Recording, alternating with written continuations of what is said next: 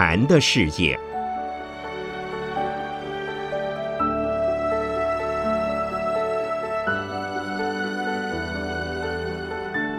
圣严法师著。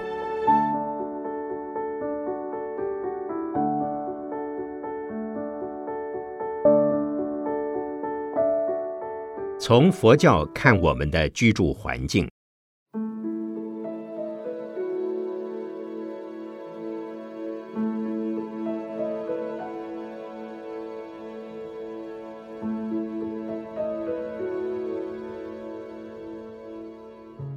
二十多年前，我在日本留学，当时日本的环境受到非常严重的破坏。例如，东京湾的水不能养鱼，湾内的鱼不能食用，东京市内的空气也受到污染。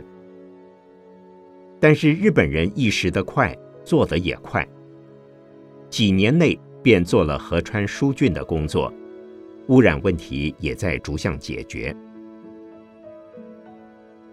今日台湾的污染问题比二十年前的日本更严重。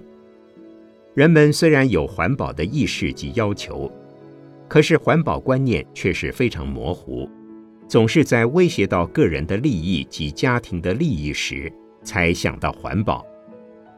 对自己没有切身关系、迫切需要时，便漠不关心，甚至制造污染、破坏环境。一，台湾环境品质日趋恶化。第一，空气水污染。台北市空气非常坏，走一圈市街会发现鼻孔内是黑的、脏的，坐在汽车里也不能呼吸到干净的空气。去年我到夏威夷旅行弘法时，发现当地的水资源非常有限。政府严格限制人口移入及居民人数，主要是因为水的供应出问题。二十年前，台北北投的地下井水可以饮用，现在挖井，井水是绿色发臭的，这是因为地面受到污染，连带波及地下井水。北投人若没有自来水供应，生活就会有问题。同样的，如果阳明山的水源受到污染，居住在北投阳明山一带的人生活也将受到威胁。台湾是一个海岛区，如果我们再不好好珍惜水资源，将来恐怕必须利用海水淡化方式才能取得饮用水。第二，森林破坏。不只是台湾，全世界的原始森林已经越来越少，造林做得少而慢，却砍伐得多而快。由太空摄影看到地球的许多原始林遭砍伐，就像是一只野狗身上长有一块块的赖疮。如果不好好治疗这只狗，它便很快会死亡。我们必须珍惜森林的资源，多种树木，让台湾环境免于受到破坏。第三，土地破坏。台湾的面积相当小，为了种种的生产，土地被建筑物占有，也被农业开垦破坏。一九七五年，我去美国纽约时。长岛是全美生产洋山芋最丰富的地区。几年前发现洋山芋有毒，不能再食用，其原因是使用太多农药、肥料，破坏刺激了土壤，因此政府下令，这片土地必须废耕十年以上，使地力再恢复。以前农禅寺附近，一到傍晚。尤其是春天之后到秋天为止，都可以听到青蛙叫声。如今已经很难再听到了。过去四处可以看到露丝踪迹，现在也已经很少看到它们的足迹了。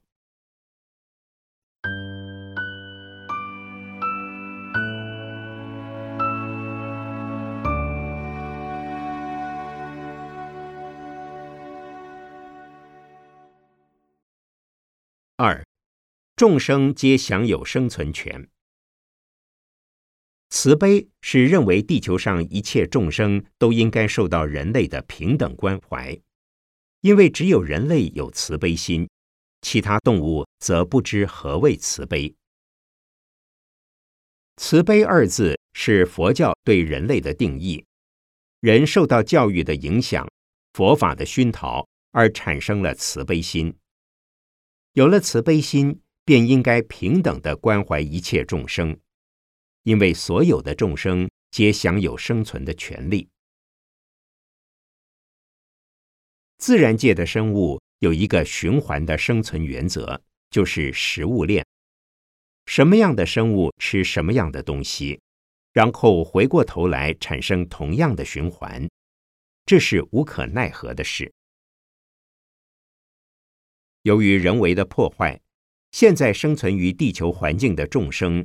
已不能自然的循环滋生，许多动物已失去生存的权利。人类也是众生的一份子，我们无权剥夺、破坏其他众生的生存权利，而是应该让他们也有生存的环境与空间。这也是慈悲的佛教徒应该要做到的地方。因此，我们至少要做到不滥捕、不滥杀。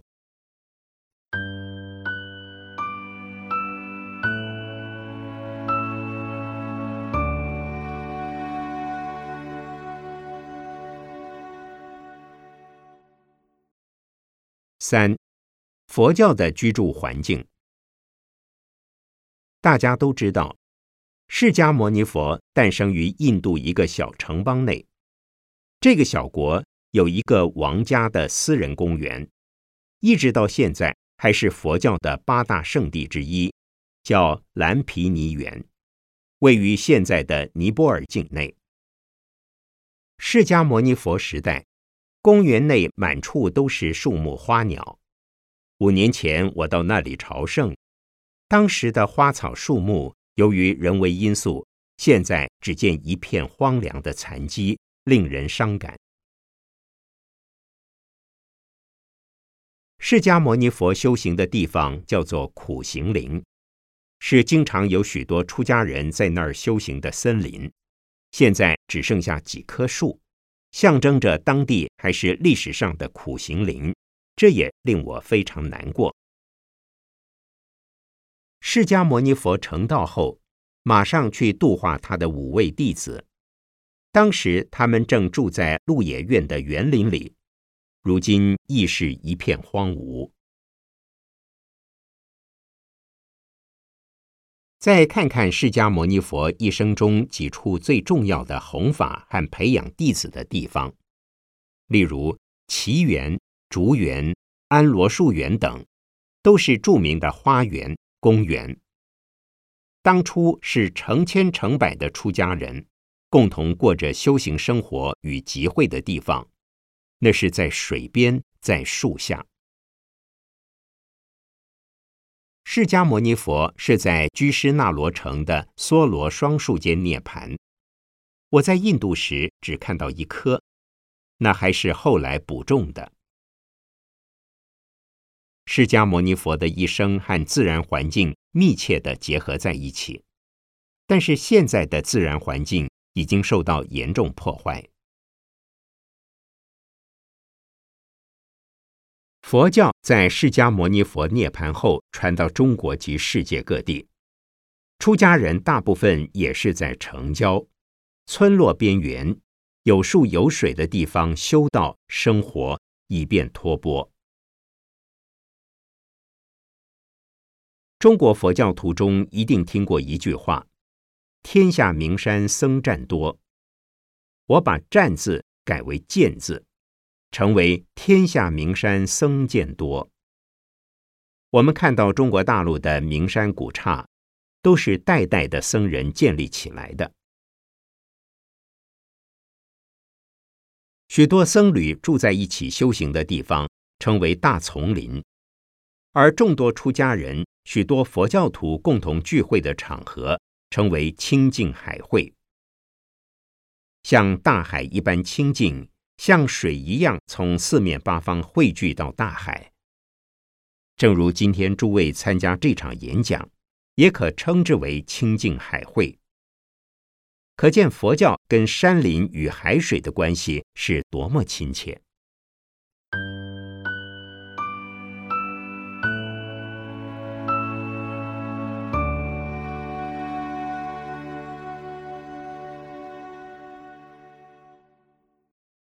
四，习福的生活观。现在谈谈佛教的生活观念。佛教的生活观是要知福。习福、培福、种福，才叫做有福。大家都希望有福报。例如，中国人过年时喜欢把“春福”二字倒过来贴，象征春到福到。春天到了，希望也来了；希望来了，福报也跟着来。但是，真正的福。应该是先知道有福，才可能会珍惜福报，因为福报得来不易。种瓜得瓜，种豆得豆，可是种瓜不一定得到瓜，种豆也不一定得到豆。有瓜一定是种了才能得，有豆也一定是种了才能得，即所谓种善因才能结善果。一定要珍惜得来不易的福报。和十几二十年前相比，生活在今日的宝岛台湾，我们的福报实在太大了。跟今日中国的大陆比起来，也是如此。我们应该知道自己生活在福报之中，不要浪费挥霍福报。这就等于我们存在银行的钱。是辛辛苦苦赚来的，不是不劳而获从天上掉下来的。我们必须珍惜它，才能保有它。不但珍惜它，还得增长它，使福更多。福一多，生存的保障也越多。否则，有多少福报就用多少福，生活便没有安全的保障了。为了更安全、更幸福。我们必须培福、种福，才能有福。可是自然资源似乎是来得太容易，我们往往浪费了还不自知。不管吃的、用的，我们都在不知不觉中浪费了许多。尤其是现在的年轻人，对媳妇的观念还不能接受和了解。二十多年前，我在日本，有一次看到了一对父子在吃饭。儿子吃饱后，拿了一块甜点和一个苹果，都各咬了一口就丢掉了。他的父亲便说：“儿子啊，爸爸小的时候想吃块甜点都很不容易，也不可能一个人吃掉一整个苹果。你怎么把这些都浪费糟蹋掉了呢？”儿子回答道。爸爸，你太古板了。你小时候可怜没东西吃，现在冰箱里随便拿都有许多东西可以吃。我已经吃饱了，这些东西又不好吃，为什么不可以丢掉呢？这是我在日本亲眼经历的一则故事。在座很多人或许也遇到过这样的情况，甚至多少也有这种观念。因为资源丰裕的缘故，我们工作一天可以买到许多苹果。如果不好吃或吃不完，便觉得可以丢掉。但是没有想到，丢掉这些东西等于是浪费资源，同时也制造了环境的污染。一天之中，如果制造的垃圾越少，我们的生活便可以保持得越清净。若任意浪费资源，对环境的破坏便越多，这是相互循环的道理。许多人把自己家里的垃圾往外丢，却在走过街头闻到这些垃圾臭味时，都不约而同的掩鼻而过，就是没想到这都是自己制造出来的恶果。台北县、台北市为了垃圾问题产生许多争执。台北市希望把垃圾导到台北县，台北县说我们不需要垃圾。同样的问题在美国也发生过。有一次在纽约港口停泊两大船的垃圾准备出海，但不知要运到哪一个岛。被发现后，便处处被严密的监视着。这两条船在海上漂流几个月后，又回到纽约。这足以说明，本来虽未想要害人，最后却害自己。我们制造垃圾时，好像与己无关，其实关系是非常密切的。佛教徒的另一个生活观念是宁静、清净、整洁、简朴，这便是修行。有一个统计显示，在美国。食物被吃掉的只有百分之四十至六十，被丢掉的也是百分之四十至六十。也就是说，一半被吃掉，一半被糟蹋掉了。其实我们吃东西时，只要拿够吃饱的分量就可以了。现在不论在台湾或西方的餐厅用餐，大家都有一个习惯：如果不剩下一些。就表示这个人不懂礼貌，是贪吃。请问这种习惯好吗？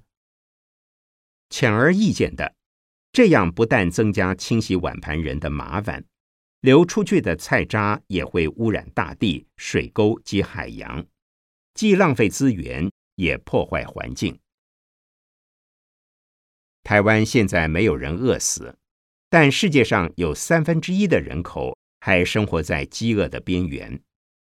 如果我们不习福，不过简朴的生活，将来台湾可能会发生同样的问题。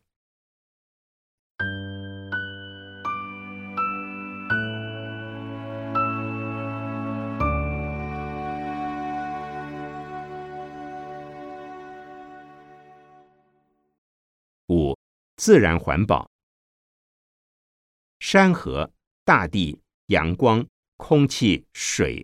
和我们生存的空间都是自然环境。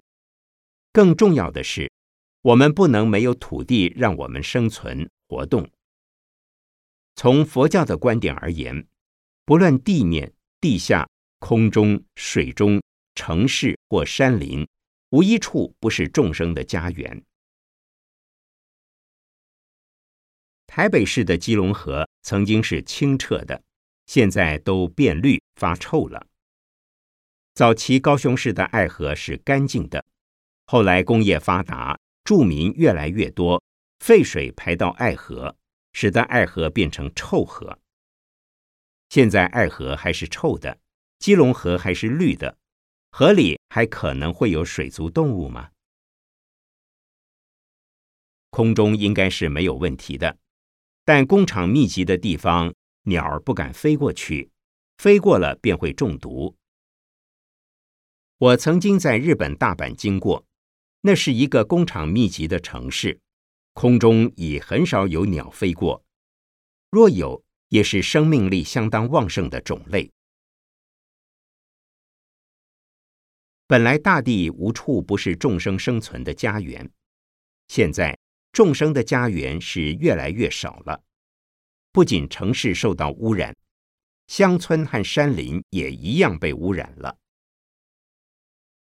骊山下有一个达建水库，水库的水质本来可以饮用的，后来因为上游山坡被农民使用及农场开发，水已经有毒，不能饮用了。在佛教的观念里，每一处空间都是众生生存的地方。如今环境受到巨大的改变，人口虽然增加了，人类生存的空间与环境却越来越少了。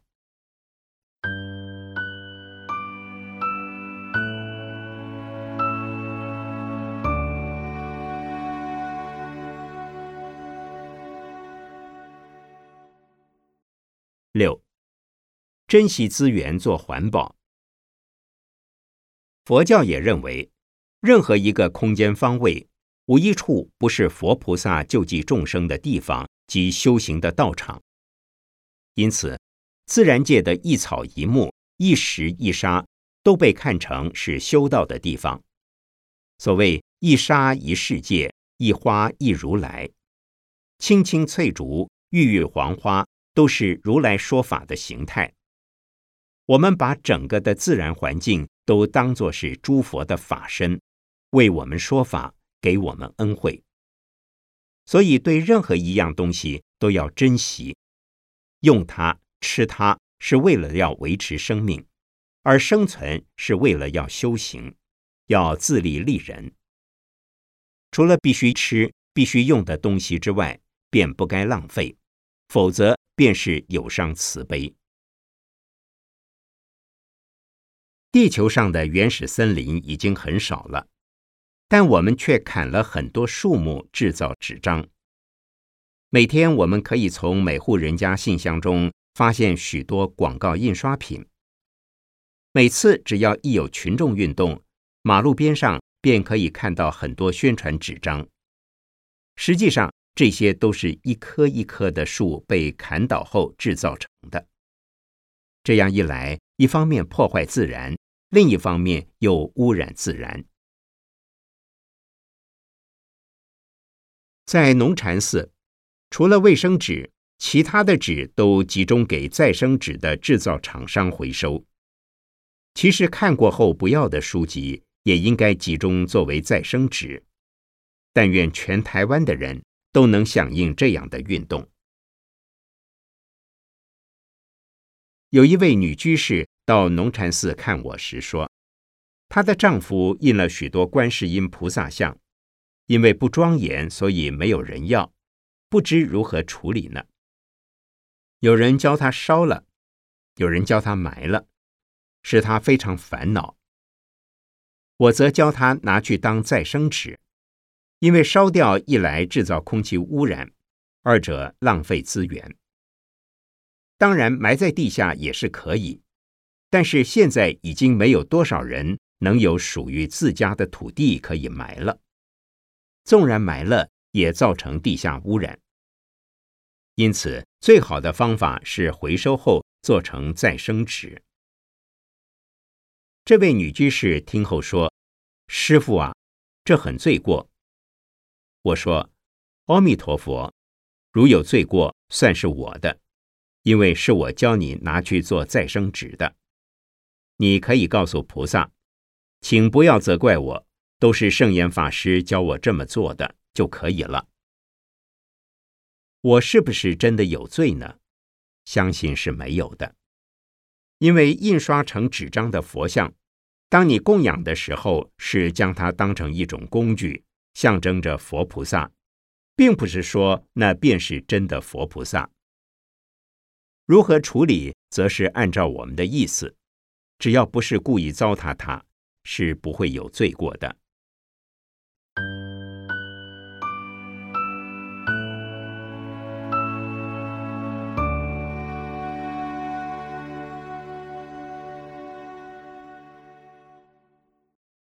七，尊重自然法则。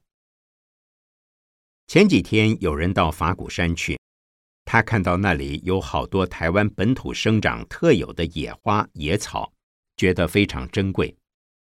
他说：“法鼓山还有这些花草，法鼓山开发后是不是要把它们都铲掉呢？”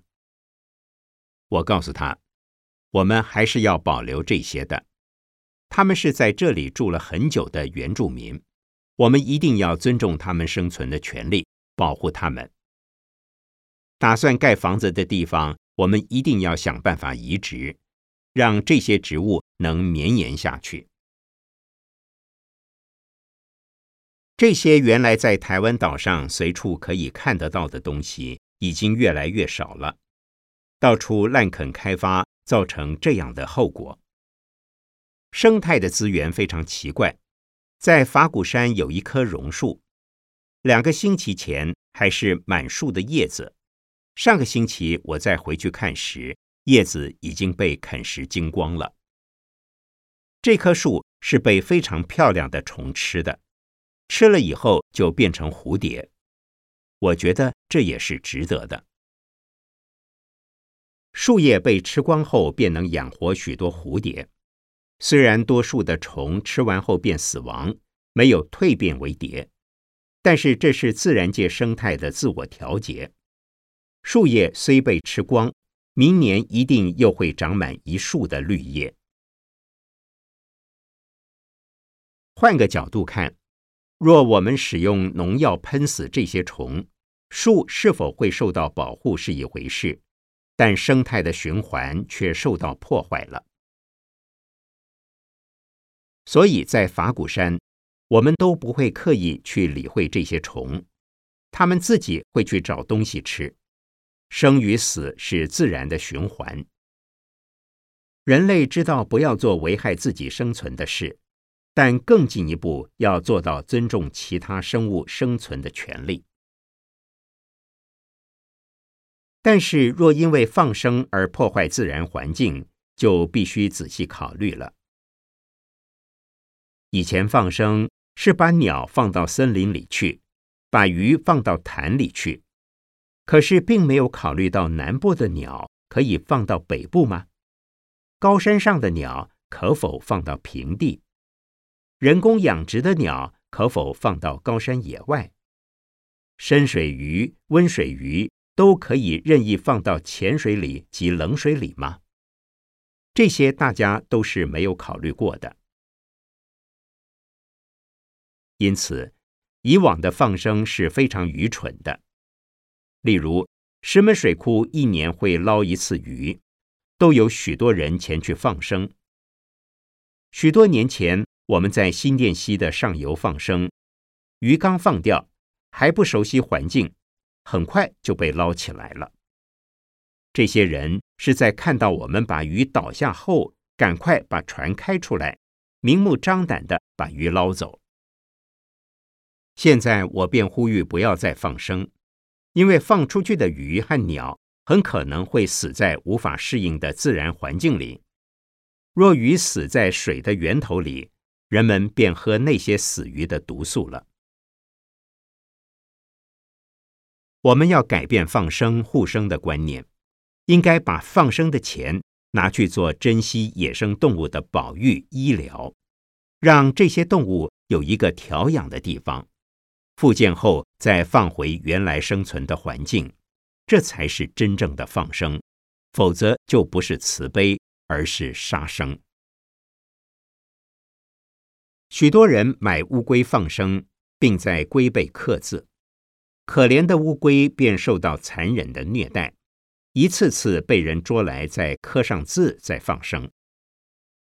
如果我们不放生乌龟，它们便会生存的很好，不会经常被人捕捉。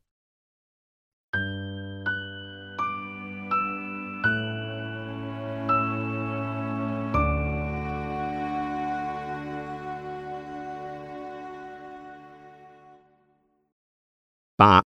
生活环保，养成惜福重于享福的习惯，就是一种美德。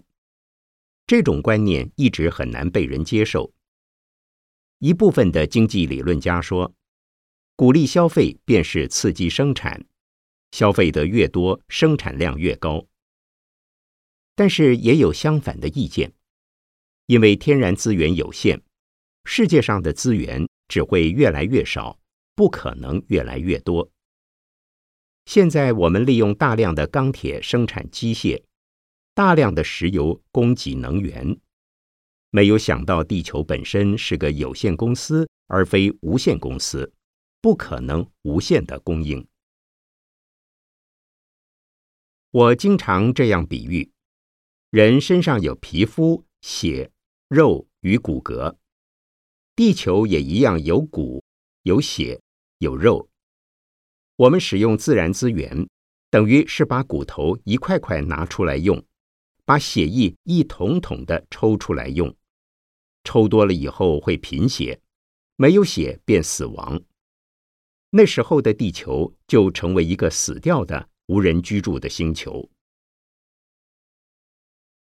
想把资源从外太空或其他星球运回来的可能性是很小的。为了人间净土能在地球上实现，我们应该珍惜自然资源。社会上的抢劫、绑票、偷窃，看起来这些人以为只是损害他人，有些犯人更是异想天开，认为如果犯案被捉到是自己倒霉，没被逮到是自己福气。这种观念是全然的错误，因为我们的自然环境及社会环境就像是同一个人的身体。只要身体上任何一部分受到伤害，一定会影响到全身其他部分的健康。自害害人是最愚蠢的，短时间也许会以为是自己受力，若从长时间看，一定会遭受到一定程度的报应。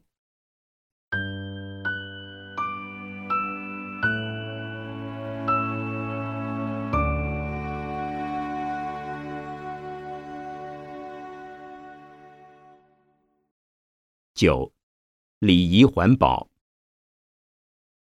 人与人的关系是建立在礼貌之上，但是今天社会上懂礼貌的人太少了，发自内心真正懂礼貌的人更少。有些人是为了自己的生意和自己有利害关系时，不得不说几句有礼貌的话，表现出礼貌的行为。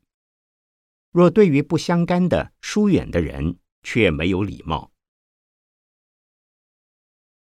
在日本，见到人时一定会互道早安、午安及晚安。孩子要出门上学及回家之时，也都会禀告父母亲。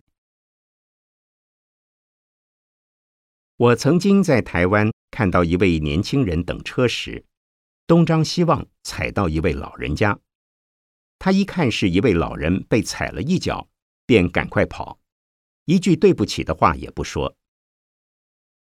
老人便追上去对年轻人说：“对不起啊，我的脚吓了你一跳。”这老人是希望年轻人汲取这个经验，以后踩到别人要说一声对不起。站在佛教的立场，有三个礼仪项目。第一。身仪的礼让礼敬，佛教徒合掌，军人敬礼，一般人鞠躬都是礼貌。行住坐卧、待人接物中，谦让诚恳的态度也是一种礼貌。第二，口仪的赞美未免，有时即使对方错了，也要未免一下，对的更应该赞美才是。对方如有两点正确，八点错误，我们应该赞美他对的两点，而未免错误的八点。告诉他现在虽错了，但是下次一定会改善。对父母师长等长辈，对诸佛菩萨乃至祖先，也可用身仪、口仪来表示我们的尊敬。对活着的人要赞美，未免；对亡者。也该赞美他们在世时的美德。第三，心仪的真诚恳切，我们应该用真诚恳切的心来敬上礼下，对人对事都以感恩感谢的心来接触。如果心里不诚恳，任何一个外表的礼仪做得再庄重，都不能感动人。在任何疑点中，若用物质的浪费来铺张，只是资源的损失；讲究场面，仅是虚荣的满足，不是真正的礼仪。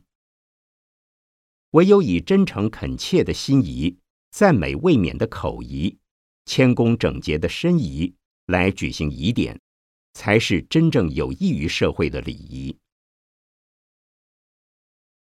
时下的台湾，在丧葬。祭祀的礼仪方面尚有商讨改良的必要。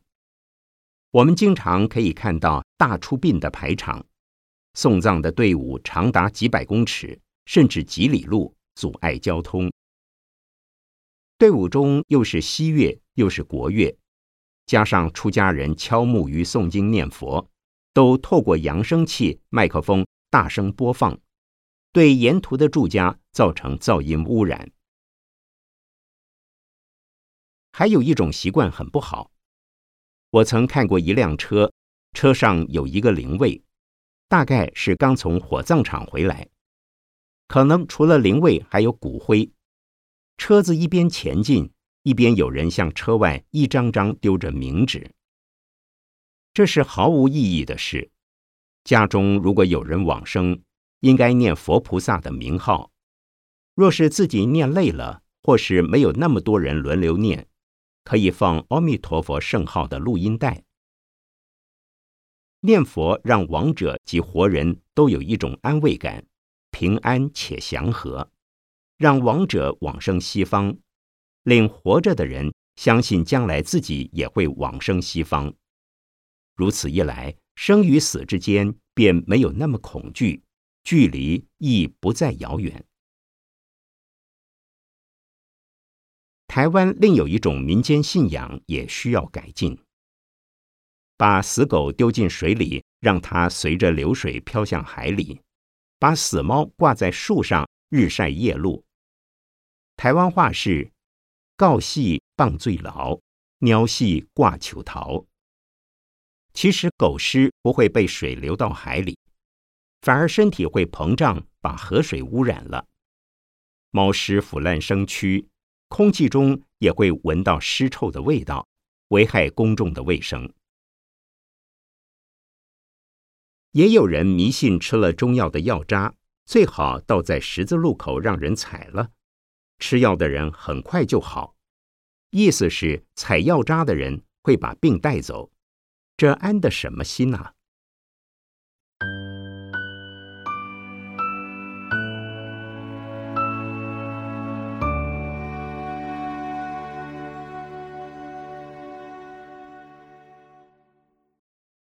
十，心灵环保。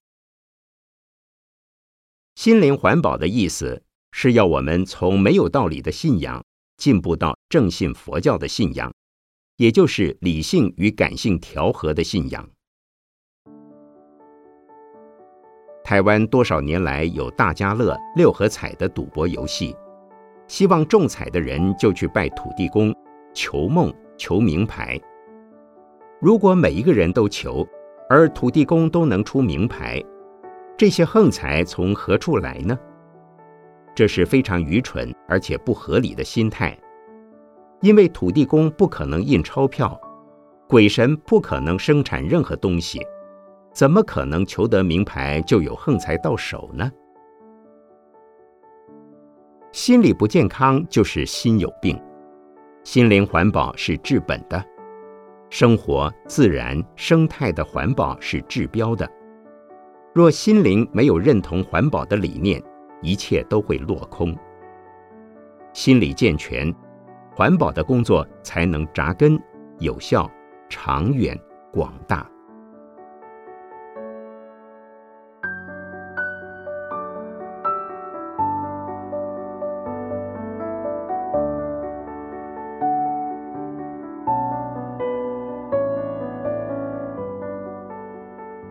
一九九三年九月八日。